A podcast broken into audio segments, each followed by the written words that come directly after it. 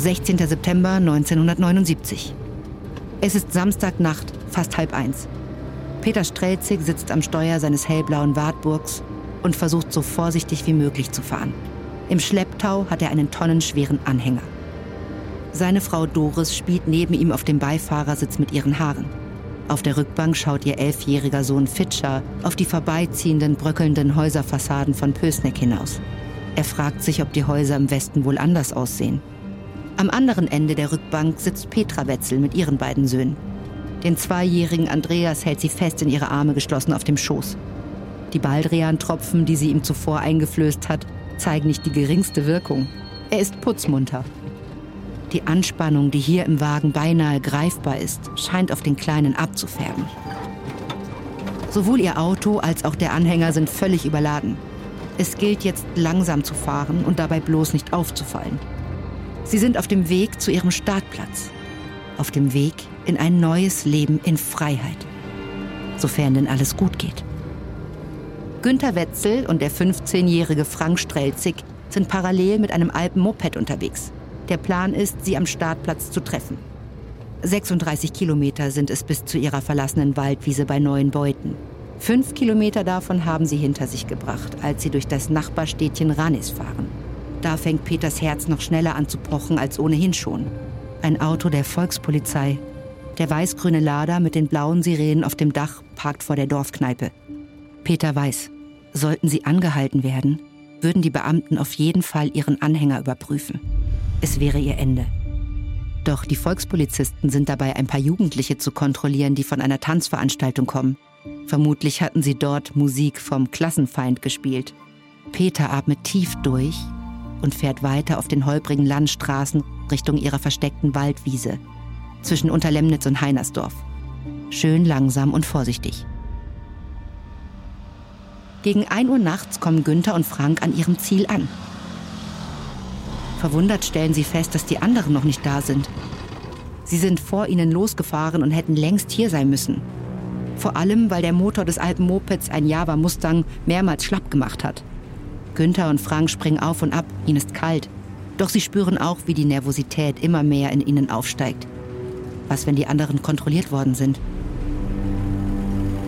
Endlich. Peters Wartburg kommt aus der Ferne auf sie zugefahren. Wenig später zwängen sie sich zu den anderen ins Auto. Sie sind wieder vereint. Petra schenkt allen ein volles Glas ihres selbstgemachten Johannisbeerschnaps ein. Auch Frank bekommt eines. Gegen die Kälte. Und für die Nerven. Allen ist mulmig zumute. Sie hatten keine Zeit, den neuen Ballon zu testen. Können sie sich wirklich auf ihre Berechnungen verlassen? Günther versucht die Bedenken mit einer gesunden Portion Optimismus wegzuwischen. Geprobt haben wir oft genug. Der Wind kommt aus der richtigen Richtung. Woran sollen wir jetzt noch scheitern? An uns, Günther. An uns. Peter ist im Gegensatz zu Günther schon einmal gescheitert. Nochmal darf ihm das nicht passieren.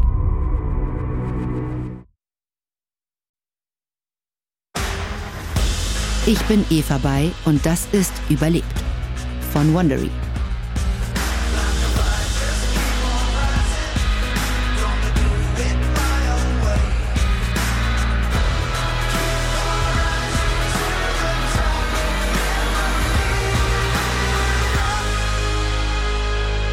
Familie Wetzel ist bei dem Plan, mit einem selbstgebauten Heißluftballon aus der DDR zu fliehen, wieder eingestiegen.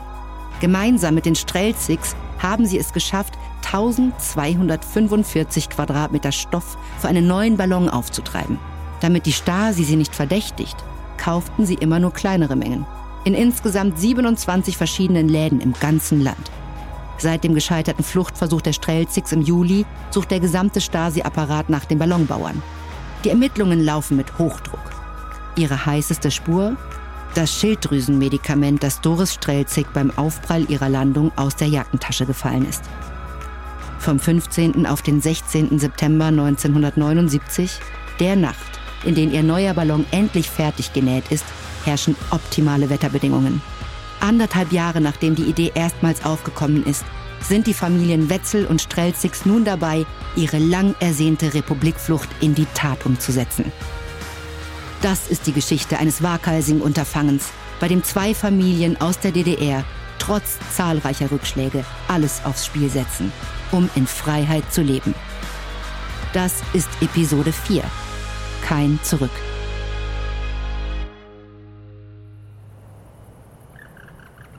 Mehrere lange Scheinwerferstrahlen huschen wie Irrlichter über eine friedliche, einsame Waldlichtung. Von oben leuchtet der Mond. Er guckt über den Wipfeln der umliegenden Tannen hervor, als wäre er neugierig zu erfahren, was hier unten auf der Erde Sonderbares vonstatten geht. Gemeinsam hieven die Strelzigs und die Wetzels die 175 Kilogramm schwere Ballonhülle aus dem Anhänger auf den Boden und rollen ihn anschließend auf der Waldwiese aus. Das Gras ist noch feucht vom Gewitterregen. Günther kann immer noch nicht fassen, dass es ausgerechnet heute Nacht noch aufgeklärt ist. Und dann gibt's auch noch Nordwind, ausgerechnet an dem Abend, wo er den allerletzten Stoff vernäht hat. Die beiden Männer tragen die hellgrüne stählerne Gondel aus dem Anhänger herüber und stellen sie direkt vor die Öffnung der Ballonhülle. Mit ihren Wäscheleinen an allen vier Seiten sieht die Gondel aus wie ein kleiner Boxring. Der Kampf, der heute in ihr ausgetragen wird, ist einer auf Leben und Tod. Freiheit oder Gefangenschaft. Die beiden Familien riskieren heute Nacht alles. Günther schlägt jetzt vier Eisenheringe mit kräftigen Hammerschlägen in den Waldboden. Die Heringe sind je einen Meter lang. An ihnen wird die Gondel festgemacht, die wiederum wird mit dem Ballon verbunden. Petras Job ist es, sich um die Kinder zu kümmern. Doch der zweijährige Andreas reißt sich immer wieder los und läuft aufgeregt zwischen den schweigsam arbeitenden Männern hin und her. Es ist 2 Uhr, als Frank das Gebläse einschaltet. Der 14 PS starke eingebaute Motor knattert durch die Stille der Nacht. Nach 10 Minuten hat sich der Stoff von innen heraus aufgebläht. Jetzt ist es Zeit, der Luft im Ballon einzuheizen. Frank zündet den Butangasbrenner mit einem Streichholz an und reicht ihn seinem Vater. Peter wiederum zündet damit den Flammenwerfer an. Es zischt. Das Feuer schlägt oben aus dem Rohr heraus. Peter Strelzig hält die Flamme in die Öffnung, die jeweils an einer Seite von Frank und Günther aufgehalten wird. Dann dreht er den Hals des Flammenwerfers voll auf. Eine lange Stichflamme schießt nach vorn und schlägt ruckartig wieder zurück. Peter kann die Hitze auf seinem Gesicht spüren. Er wird so stark geblendet, dass seine Augen schmerzen. Dann der Geruch von verbranntem Haar. Die Flamme hat ihm seinen Bart und einen Teil seiner Kleidung versenkt. Die kalte Luft in der Hülle bietet so viel Widerstand, dass die Flamme ein paar Mal gewaltig in ihre Richtung zurückschlägt. Damit hatten sie nicht gerechnet. Günther und Frank sind vor Schreck zur Seite gesprungen, gerade noch rechtzeitig. Sonst hätte die 14 Meter lange Flamme sie ebenfalls gepackt. Peter klopft sich die letzten Funken weg und zielt mit dem gigantischen Flammenwerfer weiter in die Ballonhülle hinein. Um den Druck der heißen Luft noch zu verstärken, bringt Günther jetzt das Gebläse hinter Peter in Stellung. Mit 3000 Umdrehungen in der Minute schaufelt der Propeller die heiße Luft in die Ballonhülle. Es ist Viertel nach zwei Uhr morgens, als sich der Ballon langsam vom Boden abhebt. Petra mit Andreas auf dem Arm und dem fünfjährigen Peterchen an der Hand schreit von weiter weg herüber. Die bunten langen Streifen sehen fantastisch aus. Wie ein modernes Kunstwerk. Günter Wetzel zündet jetzt den Brenner auf der Gondel, den sie zwischen vier rote Propangasflaschen montiert haben. Schulter an Schulter stehen er und Peter auf der Stahlplattform und beobachten, wie ihr Ballon immer praller und praller wird. Er ist jetzt so groß wie ein achtstöckiges Haus mit einem Mal sind die Verbindungsseile von den Heringen zur Gondel und von der Gondel zur Hülle straff gespannt. Es ist soweit. Der Ballon mit seinen bunten langen Streifen streckt sich Richtung Himmel, als könne er es nicht erwarten, endlich loszufliegen. Und nicht nur er. Günther und Peter rufen gemeinsam wie aus einer Kehle zu den Frauen herüber. Schnell, kommt her! Petra und Doris schnappen sich die Kinder und klettern nacheinander über die Wäscheleinen hinein, so wie sie es in der Waschküche der Wetzels geprobt haben. Dann sind alle acht Passagiere an Bord. Um 2.20 Uhr gibt Peter das Kommando zum Seilekappen. Günther und Frank zerschneiden die Nylonseile, die die Gondel mit dem am Boden verankerten Eisenhering verbinden. Der Plan ist, die Seile gleichzeitig zu durchtrennen. Doch Frank braucht einen Moment länger. Drei von vier sind schon gekappt. Da fliegt plötzlich einer der Eisenheringe durch die Luft und saust Frank mit voller Kraft an den Kopf. Blut läuft über sein Gesicht. Aber das merkt gerade niemand. Die Gondel wird auf der einen Seite in die Höhe gerissen. Die Passagiere befinden sich plötzlich in einer dramatischen Schräglage von 45 Grad. Die Kinder schreien. Petra hält mit einem Arm ihre beiden Söhne fest und krallt sich mit der anderen Hand an den Wäscheleinen fest. Auch Günther, Peter, Doris, Frank und Fitscher greifen instinktiv nach dem Geländer. Doch dann richten sich ihre Augen voller Schrecken nach oben. Die unten blau, oben orangefarbene Brennerflamme spiegelt sich in ihren Pupillen. Durch die Schräglage ist sie viel zu nah an der Öffnung der Ballonhülle. Ein Stück Stoff steht in Flammen. Blitzschnell schnappt Günther sich den bereitliegenden Feuerlöscher und lässt die Löschflüssigkeit nach oben schießen. Nach wenigen Sekunden ist das Feuer wieder gelöscht. Dann zieht Günther ein Tauchermesser aus seiner Jackentasche und kappt auch das letzte verbliebene Seil. Damit hat er den Ballon endgültig vom Boden befreit. Die Gondel ist zurück in der Waagrechten und entfernt sich immer schneller von der Erde. Allen Insassen wird in diesem Moment bewusst, von hier gibt es kein Zurück mehr. Entweder sie schaffen es in den Westen oder sie landen als Volksverräter hinter Gittern. Oder noch schlimmer, ihr Ballon stürzt ab.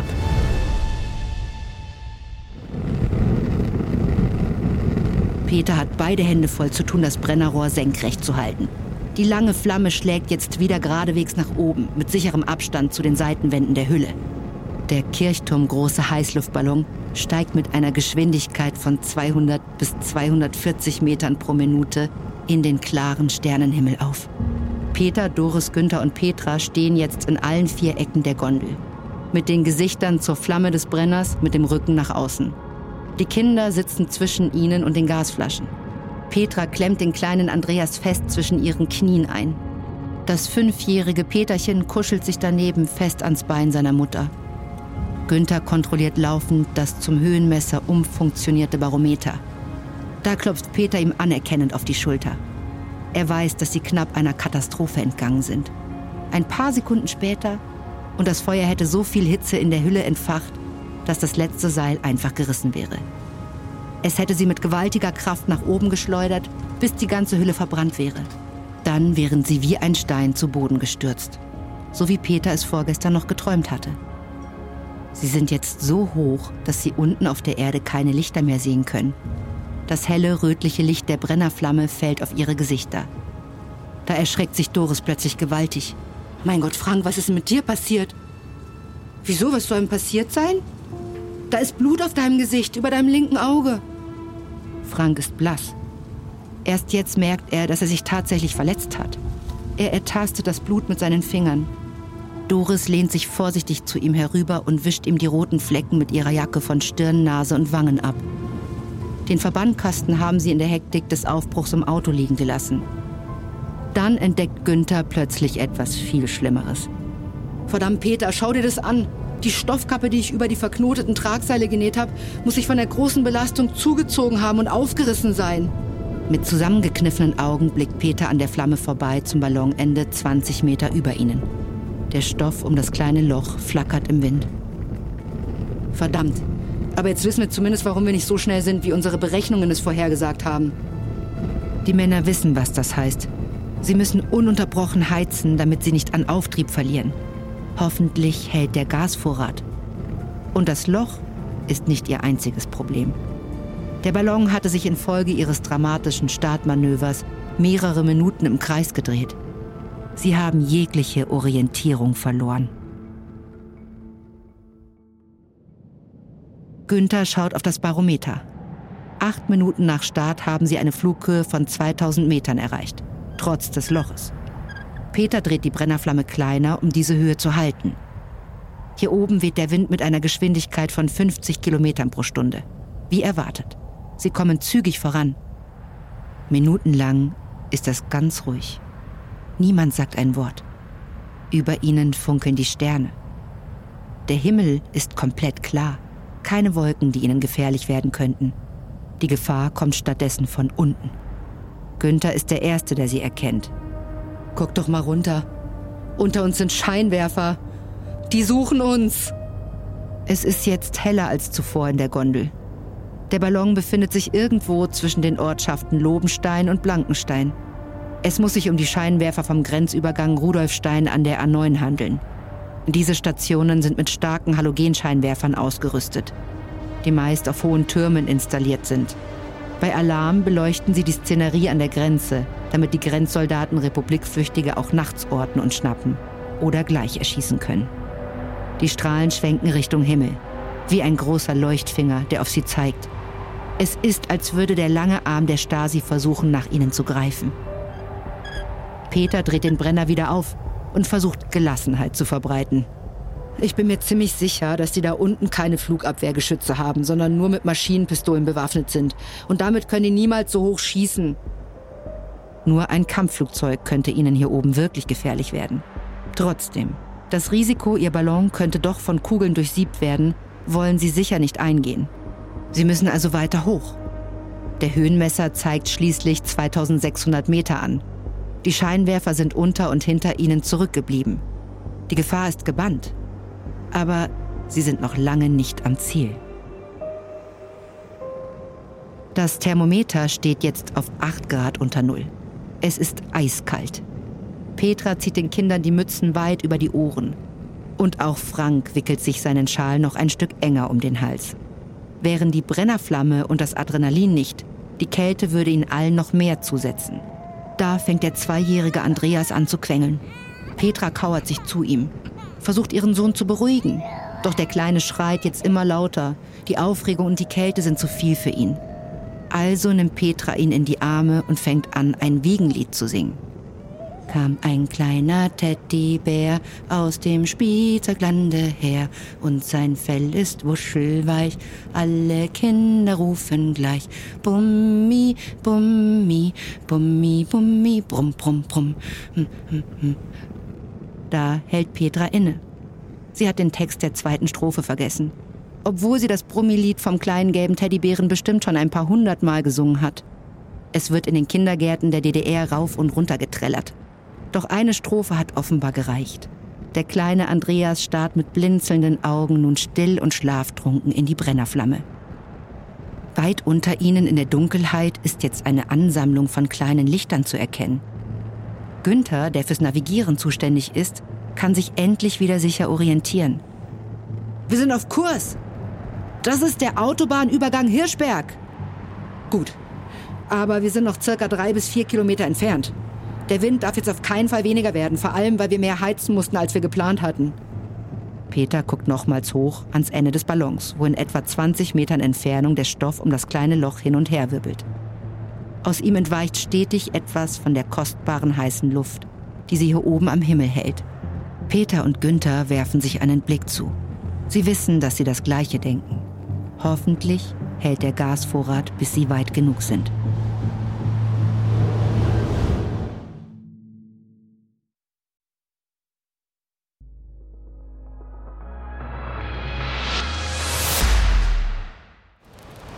Die Gasflamme flackert.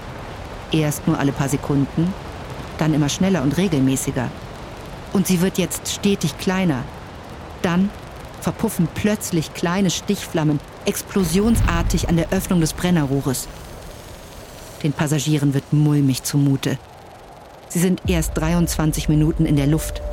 Nach ihren Berechnungen müssen sie aber mindestens eine halbe Stunde fliegen, um es bis über die Grenze zu schaffen. Das Gas, das bisher gleichmäßig aus den vier roten Flaschen in den Brenner geströmt war, darf noch nicht alle sein. Angst blitzt in den Gesichtern der Passagiere auf, während sich das flackernde Feuer in ihren Augen spiegelt. Günther versucht pragmatisch zu sein. Vielleicht ist die Brenneröffnung verstopft. Er überprüft die Öffnung. Doch damit scheint alles okay zu sein. Kurz darauf erlischt die Flamme des Brenners. Es ist plötzlich stockdunkel in der Gondel. Peterchen fängt an zu wimmern. Petra versucht ihn wieder zu beruhigen. Alles gut, mein Schatz. Schau mal, die Sterne da oben. Günther kramt eine Packung Streichhölzer der DDR-Marke Freie Welt aus seiner Jackentasche hervor und versucht den Brenner wieder anzuzünden. Doch er bekommt die Dinger nicht entfacht. Eines nach dem anderen fliegen die abgeknickten Streichhölzer aus der Gondel. Währenddessen fängt der Ballon an zu sinken. Erst langsam, dann immer schneller. Doris schaut hinab in die Dunkelheit und kann ein paar bunte Lichtpunkte erkennen, die von Rot über Gelb nach Grün wechseln. Schaut mal da, eine Ampel. Nach etwa zwei unendlich langen Minuten gelingt es Günther mit einem ganzen Bündel Streichhölzern, die Flamme endlich wieder zum Brennen zu bringen. Erleichterung macht sich breit. Allerdings nur für ein paar Sekunden. Dann ist es wieder dunkel. Jetzt ist völlig klar. 44 Kilo Propangas sind bis zum letzten Funken verbraucht. Der Ballon sinkt. Dabei dreht er sich wieder im Kreis, ist nicht mehr zu steuern, sinkt noch schneller. Die Erde kommt jetzt rasend schnell näher. Alle acht Passagiere starren hinab in die Dunkelheit. Ihre Herzen klopfen schneller. Werden sie sicher landen? Und wenn ja, was erwartet sie dort unten? Jetzt können sie schemenhaft Häuser, Hügel und einzelne Höfe auf dem Boden erkennen. Ist es DDR oder BRD-Boden? Sie sind jetzt nur noch ungefähr 500 Meter vom Boden entfernt. Dann taucht direkt unter ihnen ein Wald auf. Ihr Ballon befindet sich im steilen Sinkflug und rast auf die dunkelgrünen Baumwipfel zu. Günther schnappt sich einen Halogenscheinwerfer, den sie an eine Autobatterie angeschlossen haben, und leuchtet damit senkrecht nach unten. Der Lichtstrahl des Halogenscheinwerfers erfasst aus 100 Metern Höhe die Gipfel des Waldes. Dann fällt der Schein auf Büsche, dann auf eine Wiese. Sie wollen auf sich aufmerksam machen. Das wird eine Bruchlandung. Für den Fall, dass es Verletzte gibt, ist es wichtig, dass sie möglichst schnell gefunden werden. Ganz gleich, auf welcher Seite der Grenze sie auch sind. Dann ist es soweit. Ihre Gondel streift die ersten Baumwipfel. Peter ruft das aus, was instinktiv eh schon alle tun. Festhalten! Eine Akazie knickt unter ihnen um und bringt die Gondel heftig zum Wackeln. Die Passagiere klammern sich an die Eckstreben der Gondel. Petra und Günther haben ihre beiden kleinen Kinder fest im Griff und auch Doris hält ihren elfjährigen Sohn mit einem Arm fest umklammert. Da kracht die Gondel mit einem dumpfen Aufprall auf dem Boden. Die Wucht des Aufpralls lässt alle Insassen heftig zusammenzucken. Doch die Gondel bleibt nicht einfach stehen sondern wird durch die Kraft der Kollision etliche Meter über die Erde geschliffen. Plötzlich ein weiterer heftiger Ruck. Alle schreien.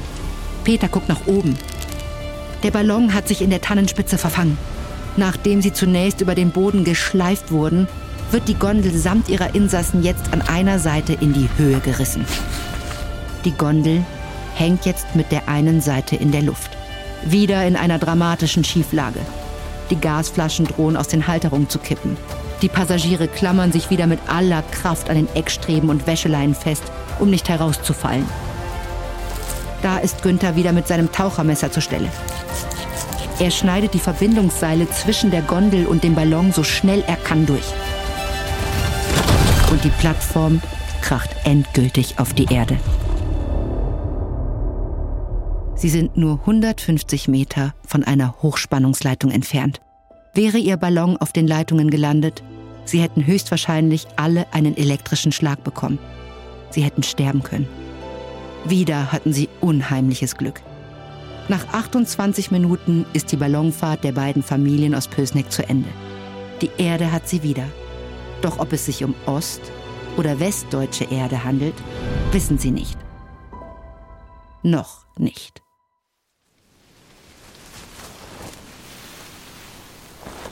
Ihr bunter Ballon liegt über ihnen in der Tanne wie ein großes, erschöpftes Tier. Die vom Mond beleuchteten bunten Stoffbahnen wölben sich auf und ab, als würden sie keuchen. Nacheinander klettern die Passagiere aus der Gondel, die Kinder und Frauen zuerst. Peter streicht sich einen Ast aus dem Haar und fragt, ob alle in Ordnung sind. Bis auf ein paar Schrammen und Prellungen sind alle unverletzt. So scheint es zumindest. Doris klopft sich die aufgewirbelte Erde von ihrer Hose und stemmt die Hände dann in die Hüften. Sind wir nun im Westen oder nicht? Niemand weiß eine Antwort. Peter erinnert sich in diesem Moment an das Gefühl, das er bei seiner letzten Ballonlandung hatte. Noch einmal wird er es nicht ertragen, gescheitert zu sein. Es würde ihn vernichten. Da ist er sich sicher. Familie Strelzig und Familie Wetzel laufen durch die sternenklare Nacht. Der Mond leuchtet ihnen den Weg. Nachdem sie den Tannenwald hinter sich gelassen haben, kommen sie an mehreren kleinen Feldern vorbei. Solche Felder sind für die DDR nicht unbedingt typisch. Dort gibt es überwiegend große Felder. Doch noch traut sich keiner, das auszusprechen. Sie laufen vorsichtig. Entweder sie befinden sich kurz vor oder kurz nach der Grenze. So oder so. Irgendwo müssen Grenzpatrouillen unterwegs sein. Entweder Ost- oder Westdeutsche. Einige Minuten später, nach circa 150 Metern, gelangen sie zu einem Hochspannungsmast. Frank läuft sofort hinüber. Jeder Hinweis kann Klarheit bringen. Laut liest er vor, was er erkennen kann. Überlandwerk. Was soll das denn sein? Weder sein Vater noch Günther oder die beiden Frauen haben dieses Wort jemals gehört. Doch auch das ist noch lange kein Beweis. Sie laufen weiter. Nach etwa 400 Metern und einem zehnminütigen Marsch taucht vor ihnen ein Gebäude auf. Es ist ein kleiner Bauernhof. Peter hält es für das Beste, die Lage von hier an in kleinem Kreis weiter zu erkunden. Günther und ich schauen uns das mal an. Ihr versteckt euch besser. Frank weigert sich. Er will auch mit. Aber Petra und Doris schnappen sich alle vier Kinder und laufen den Landweg ein Stück weit zurück, weg vom Bauernhof. Dort finden sie Unterschlupf in einem dichten Gebüsch. Eng zusammengekauert hocken sie dort nebeneinander. Das Gebüsch schließt sie vollkommen ein. Die Angst vor der Stasi ist nach wie vor allgegenwärtig. Sollten sie sich noch in der DDR befinden, ist es nur noch eine Frage von Minuten, bis die Volksarmee hier auftaucht. Peter und Günther stehen jetzt alleine vor dem Bauernhof. Die Männer gucken sich an. Sie wissen, dass sie hier eine Antwort auf ihre Frage finden werden. Sie nicken sich zu, dann laufen sie auf die Scheune zu, die sich neben dem Haus des Hofes befindet. Vorsichtig öffnen sie das große Scheunentor und schauen hinein. Als erstes sehen sie dicke Heuballen, die aufeinander gestapelt sind. Und jede Menge Gerätschaften. Hinten an der mit weißen Ziegeln vertäfelten Scheunenwand steht eine große landwirtschaftliche Maschine. Sie kommt ihnen fremd vor. Dann strahlen plötzlich Scheinwerfer in die dunkle Scheune hinein. Draußen fährt ein Auto auf der Landstraße in ihre Richtung. Günther und Peter rennen hinaus aus der Scheune und auf die Straße, so dass der Wagen direkt vor ihnen scharf abbremsen muss und stoppt. Die beiden Männer stehen jetzt im Scheinwerferlicht. Ihre Augen versuchen blinzelnd die Automarke ausfindig zu machen, bevor sie überhaupt auf das Kennzeichen schauen. Mehrere ineinander hängende Ringe. Kein Lada, Wolga oder Wartburg, sondern ein Audi. Dann erst erkennen die beiden Männer die Aufschrift Polizei auf der Seite des Wagens.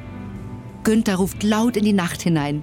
Das sind doch westdeutsche Polizisten! Ohne überhaupt darüber nachzudenken, reißt Peter die rechte Wagentür auf. Er ist jetzt völlig aufgedreht. Sind wir hier im Westen? Die Polizisten schauen ihn entgeistert an. Der eine, sein Name ist Hauptmeister Walter Hammann, muss sich erstmal einen Moment sammeln. Nein, in Oberfranken. Günther und Peter fangen laut an zu jubeln und fallen sich in die Arme. Sie hüpfen auf und ab und schreien so laut und wild, als wären sie vollkommen verrückt geworden. Die beiden Beamten steigen derweil völlig perplex aus ihrem Dienstwagen. Sie hatten den Feuerschein am Himmel gesehen und sind davon ausgegangen, dass hier irgendwo ein Haus brennt. Doch dass vor ihnen jetzt mitten in der Nacht zwei DDR-Bürger auftauchen, damit hatten sie nicht gerechnet.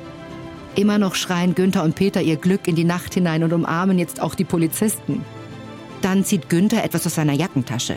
Darauf hatte er sich gefreut, seit der Ballon vor mittlerweile mehr als einer Dreiviertelstunde den Boden der DDR verlassen hatte. Er zündet eine rote Silvesterrakete, die daraufhin zischend in den Himmel schießt. Sie hatten es zuvor vereinbart. Das ist das Zeichen für Doris, Petra und die Kinder.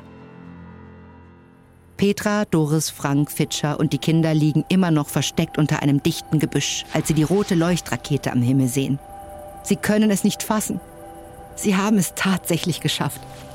Frank ist der Erste, der aus dem Gebüsch in die Freiheit springt. Die Frauen schnappen sich jeweils eines der kleinen Kinder und rennen alle gemeinsam so schnell sie können in Richtung der Rakete, die immer noch wie eine rote Sternschnuppe am dunklen Himmel leuchtet. Sie laufen so schnell sie können über die Felder bis zur Anhöhe, wo der Bauernhof steht.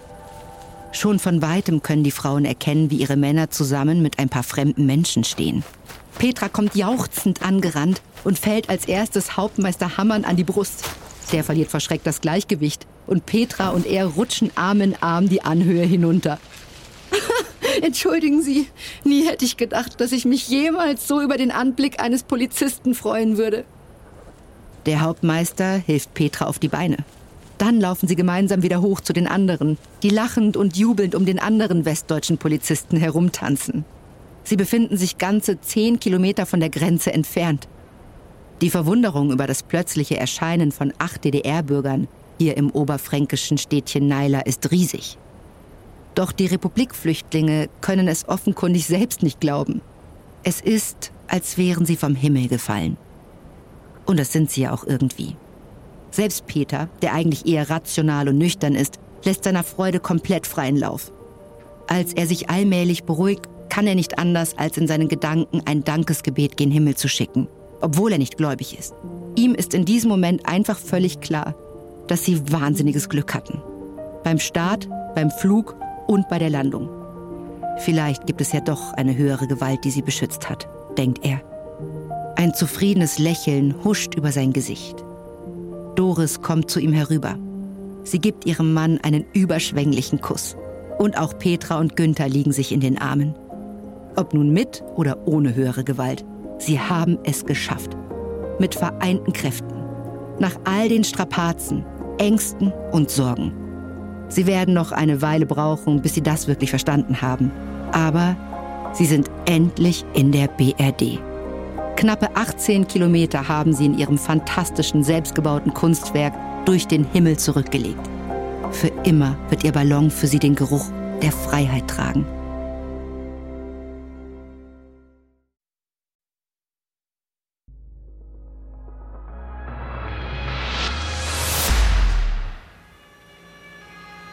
Ein hellgelber VW-Bus mit einer blauen Sirene kommt die dunkle Landstraße hochgefahren. Es ist ein Fahrzeug der Rotkreuzstation in Naila. Es ist mittlerweile kurz nach halb vier Uhr nachts am 16. September 1979. Eine Dreiviertelstunde nach der Landung der beiden Familien. Der Kolonnenführer der Rotkreuzstation parkt seinen Bulli vor dem Bauernhof und steigt aus. Er heißt Roland Beck und ist ein 35-jähriger großer Mann mit Vollbart. Er findet die Männer, Frauen und Kinder aus der DDR immer noch um die beiden Polizeibeamten tanzend vor. Hauptmeister Walter Hammann hatte ihn aus dem Bett geklingelt. Zunächst ging Beck davon aus, dass es sich um eine Übung handle. Die letzte Übung ist nicht lange her. Da wurde vorgetäuscht, dass ein Sportflugzeug abgestürzt sei. Jetzt also eine Ballonlandung? Doch die Antwort des Wachtmeisters, dass es sich um einen Ernstfall handle, ließ den pflichtbewussten Kolonnenführer schnell machen. Jetzt, wo er das fröhliche Treiben vor sich sieht, kann er nicht anders, als sich zu denken, das ist aber ein komischer Ernstfall. Als erstes kümmert sich Beck um Frank. Er desinfiziert seine Platzwunde, die der ein Meter lange Eisenhering beim Start auf seiner Stirn verursacht hat, und klebt ein Pflaster drauf. Fürs Erste muss das reichen, aber das muss noch genäht werden. Dann stellt Beck sich zu seinen Kollegen von der Polizeistation. So richtig glauben kann hier niemand, dass die beiden Familien mit einem Heißluftballon rübergeflogen sein sollen. Hauptmeister Hammann will das Flugobjekt natürlich noch inspizieren und äußert seinen Wunsch nun vor den Flüchtigen, die fröhlich plaudernd umherstehen und sich immer wieder gegenseitig auf die Schultern klopfen. Petra kommt der Rufi gelegen. Sie hat sowieso noch etwas Wichtiges im Ballon vergessen. Die Herren, ich führe Sie gerne hin. Dann können Sie sich selbst ein Bild von unserem Schmuckstück machen. Petra geht voran. Die Beamten hinterher zurück über die Felder und an dem Hochspannungsmast vorbei bis zum Wäldchen. Dort, wo ihr Ballon immer noch in der Baumkrone hängt. Er sieht von weitem aus wie ein verlassenes Segelschiff.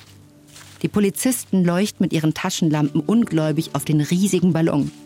Es ist ganz sicher die außergewöhnlichste Schicht ihres Lebens. Doch es wird noch bunter.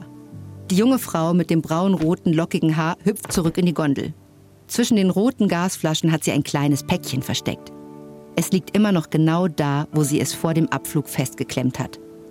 Freudestrahlend packt sie es aus und präsentiert den Inhalt den Wessi-Polizisten. Es ist eine Flasche Sekt der Marke Faber, eine Westmarke. Tada! Die habe ich extra aus dem Delikatessenladen von Pösneck gekauft für 35 DDR-Mark. 35 DDR-Mark? Der kostet bei uns 3 D-Mark und 90 Pfennig.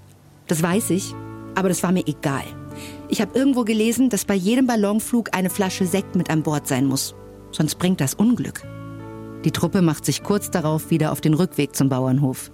Petra blickt noch einmal zurück. Mit der unversehrten Flasche Sekt in der Hand wird auch ihr in diesem Moment bewusst, was für ein unfassbares Glück sie hatten. Eine Zelle in der Polizeiwache in Naila. Petra liegt auf einer Pritsche. Sie will sich ein paar Minuten ausruhen. Es kommt ihr beinahe so vor, als würde sie in einem Hotelzimmer liegen. Die Zellen sind hell. Vor den Fenstern der Polizeiwache hängen bunte Blumenkästen statt dunkle Vorhänge und Gitterstäbe. Kein Vergleich zu den Stasi-Wachen in Pösneck oder Gera, denkt die 24-Jährige und steht auf. Auf dem Schreibtisch in der Polizeiwache steht ein ganzes Buffet voller Essen. Wurst, Schinken und jede Menge Käsebrote. Dazu gibt's noch Brötchen vom örtlichen Bäcker, ein paar Flaschen frische Milch und sogar Bier. Roland Beck vom Roten Kreuz hat den Metzger aus dem Nachbardorf Malesreuth aus dem Bett geklingelt. Der war sofort zur Stelle und organisierte ausreichend Essen. Es passiere ja nicht alle Tage, dass man DDR-Bürger hier in ihrem kleinen Städtchen in Oberfranken empfängt. Da wolle man sie auch richtig willkommen heißen. Günther, Peter, Frank und Fitscher greifen kräftig zu. Doris hält eine Tasse warmen Kaffee in der Hand und spielt mit Peterchen. Der kleine Andreas schläft. Petra hatte ihn zuvor gewickelt. Die Windeln dazu hatte einer der Polizeibeamten ihr von zu Hause geholt. Der Kleine hatte sich bei der Landung vor Schreck in die Hosen gemacht. Als Petra zu den anderen kommt, hält sie die Flasche Fabersekt in der Hand. Es ist vier Uhr morgens, als der Korken knallt. Peter ergreift das Wort. Auf uns, auf unser geglücktes Himmelfahrtskommando, auf die Freiheit und auf die freundlichsten Polizisten, die ich jemals kennenlernen durfte. Die beiden Paare stoßen gemeinsam mit den Polizeibeamten an. Wieder jubeln und lachen sie, fallen sich in die Arme. Da stupst Petra ihren Mann an. Du Günther, du musst mich mal kneifen. Ich glaub's einfach noch nicht. Günther drückt seiner Frau kräftig in den Arm. Aua! Au! Es ist wahr. Sie sind im Westen. Doch plötzlich schreit Günther auf und verzieht das Gesicht vor Schmerzen. Mit einem Mal tut sein rechtes Bein höllisch weh. Er lässt sich auf den Stuhl neben ihm fallen und reibt sich die Wade. Es ist früh am Morgen des 16. September 1979. Peter ist der einzige der Republikflüchtigen, der den ersten Sonnenaufgang auf westdeutschem Boden miterlebt. Er sitzt allein bei der bayerischen Grenzpolizei in der Stadt Hof und hält eine warme Tasse Kaffee in den Händen. Günther schläft in einem Bett im Krankenhaus von Naila. Er hat sich beim harten Aufprall einen Muskelfaserriss in der rechten Wade zugezogen. Die anderen schlafen im Schulungsraum des Roten Kreuzes. Dort hat man ihnen acht Feldbetten aufgestellt. Peter wartet auf den Grenzbeamten. Er soll hier einige Fragen beantworten.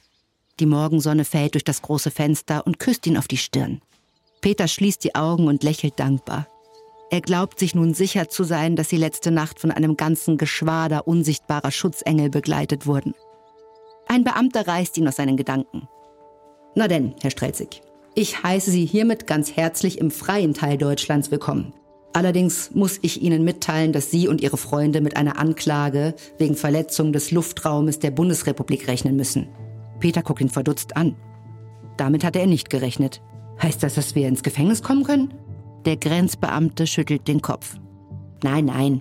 Eine Strafe müssen Sie nicht befürchten, da Sie ja offenbar keine andere Möglichkeit hatten, die DDR zu verlassen. Ist also reine Formsache. Dann nimmt der Polizist seine Personalien auf. Als Peter dann offiziell erklären muss, warum sie die DDR verlassen wollten, antwortet er, weil ich endlich ein freier Mensch sein will und nicht länger das Eigentum eines totalitären Regimes. Und weil mir die Zukunft meiner Kinder am Herzen liegt. Er hatte sich die Antwort schon länger zurechtgelegt. Ihm ist wichtig, dass die Motive ihrer Flucht richtig protokolliert werden. Nicht als Akt der Tollkühnheit oder des Heldentums, sondern schlicht und ergreifend aus dem unbedingten und seiner Ansicht nach sehr menschlichen Drang, frei sein zu wollen. Die Meldung der geglückten Flucht der DDR-Familien Strelzig und Wetzels aus der kleinen Stadt Pößneck in Thüringen geht um die Welt. Überall wird euphorisch über das spektakuläre Himmelfahrtskommando berichtet. Außer in der DDR.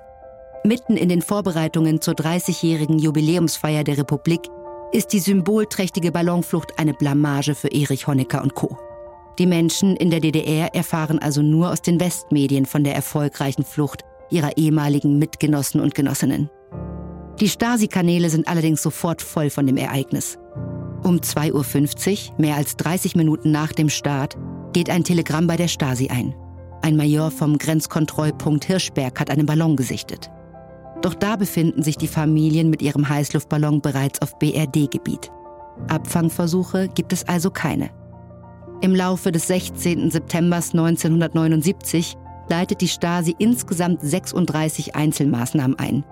Der Startplatz wird aufgefunden und gesichert. Die Häuser der Flüchtlinge untersucht und Beweise gesammelt. Außerdem werden Stasi-Spitzel im Westen aktiviert, die noch am selben Tag in Naila eintreffen und dort beispielsweise diffamierende Flugblätter erstellen, die sie im Briefkasten stecken. Dort steht zum Beispiel, die haben das Leben ihrer Kinder aufs Spiel gesetzt. Es kann sich nur um Verbrecher handeln. Günter Wetzels Mutter wird stundenlang in Pösneck verhört, schließlich aber wieder freigelassen. Peter Strelzigs Geschwister Erich und Maria Strelzig sowie ihr Mann Horst werden allerdings wegen Beihilfe zur Flucht angeklagt und zu zwei bis zweieinhalb Jahren Haft verurteilt. Nach einem langen Kampf gelingt es den Strelzigs mit Hilfe von Amnesty International noch vor Ende der Haftstrafe ihre Entlassung zu erwirken. Zwei Tage nach der Flucht, am 18. September 1979, beschimpft der damalige Stasi-Chef Erich Mieke seine Männer aus den Bezirksverwaltungen von Gera, Erfurt und Suhl als Vaterlandsverräter, Hurensöhne und elende Versager. Doch laut Stasi-Akten war man den Familien Strelzigs und Wetzels kurz vor ihrer Flucht dicht auf den Fersen. Eine Quelle berichtet Günther Wetzel vor einigen Jahren, dass es voraussichtlich nur sechs weitere Tage gebraucht hätte, bis man sie mittels der Patientenzuordnung von Doris Strelzigs Schilddrüsenmedikament identifiziert hätte. Die DDR verschärft 1979 nochmals die Grenzsicherheit. Propangastanks werden zu registrierten Produkten und große Mengen an Stoff schlicht nicht mehr verkauft. Trotzdem gibt es laut Stasi-Akten zwischen September 1979 und Dezember 1984 mindestens 50 versuchte, allerdings stets gescheiterte Republikfluchtversuche mittels Heißluftballon. Peter und Doris Strelzig ziehen mit ihrer Familie nach der Flucht zunächst nach Unterfranken, wo sie sich mit einem Elektrogeschäft selbstständig machen. Sie werden in dieser Zeit weiter aktiv von der Stasi bespitzelt, sogar von einem vermeintlich engen Freund. Nach der Wiedervereinigung kehren Peter und Doris schließlich Mitte der 90er Jahre in ihr altes Haus nach Pösneck zurück. Ihre Söhne bleiben in Bayern. Peter Strelzig stirbt 2017 im Alter von 74 Jahren. Familie Wetzel findet in Oberfranken eine neue Heimat. Günter Wetzel lässt sich in Neiler zum Kfz-Mechaniker umschulen und arbeitet später auch als Ausbilder und Qualitätsberater für verschiedene Autofirmen. Dem Fliegen bleibt er verbunden. Er tritt in den Ballonfahrerverein in Nürnberg Aero Club Hof ein und macht einen Pilotenschein für Kleinflugzeuge. Heute lebt er mit einer neuen Lebensgefährtin in Chemnitz. Das fliegende Kunstwerk der Familien Wetzel und Strelzig ist seit 2017 in dem Museum Haus der bayerischen Geschichte dauerhaft ausgestellt. Dort erinnert es an den Wunsch zweier Familien, frei sein zu wollen.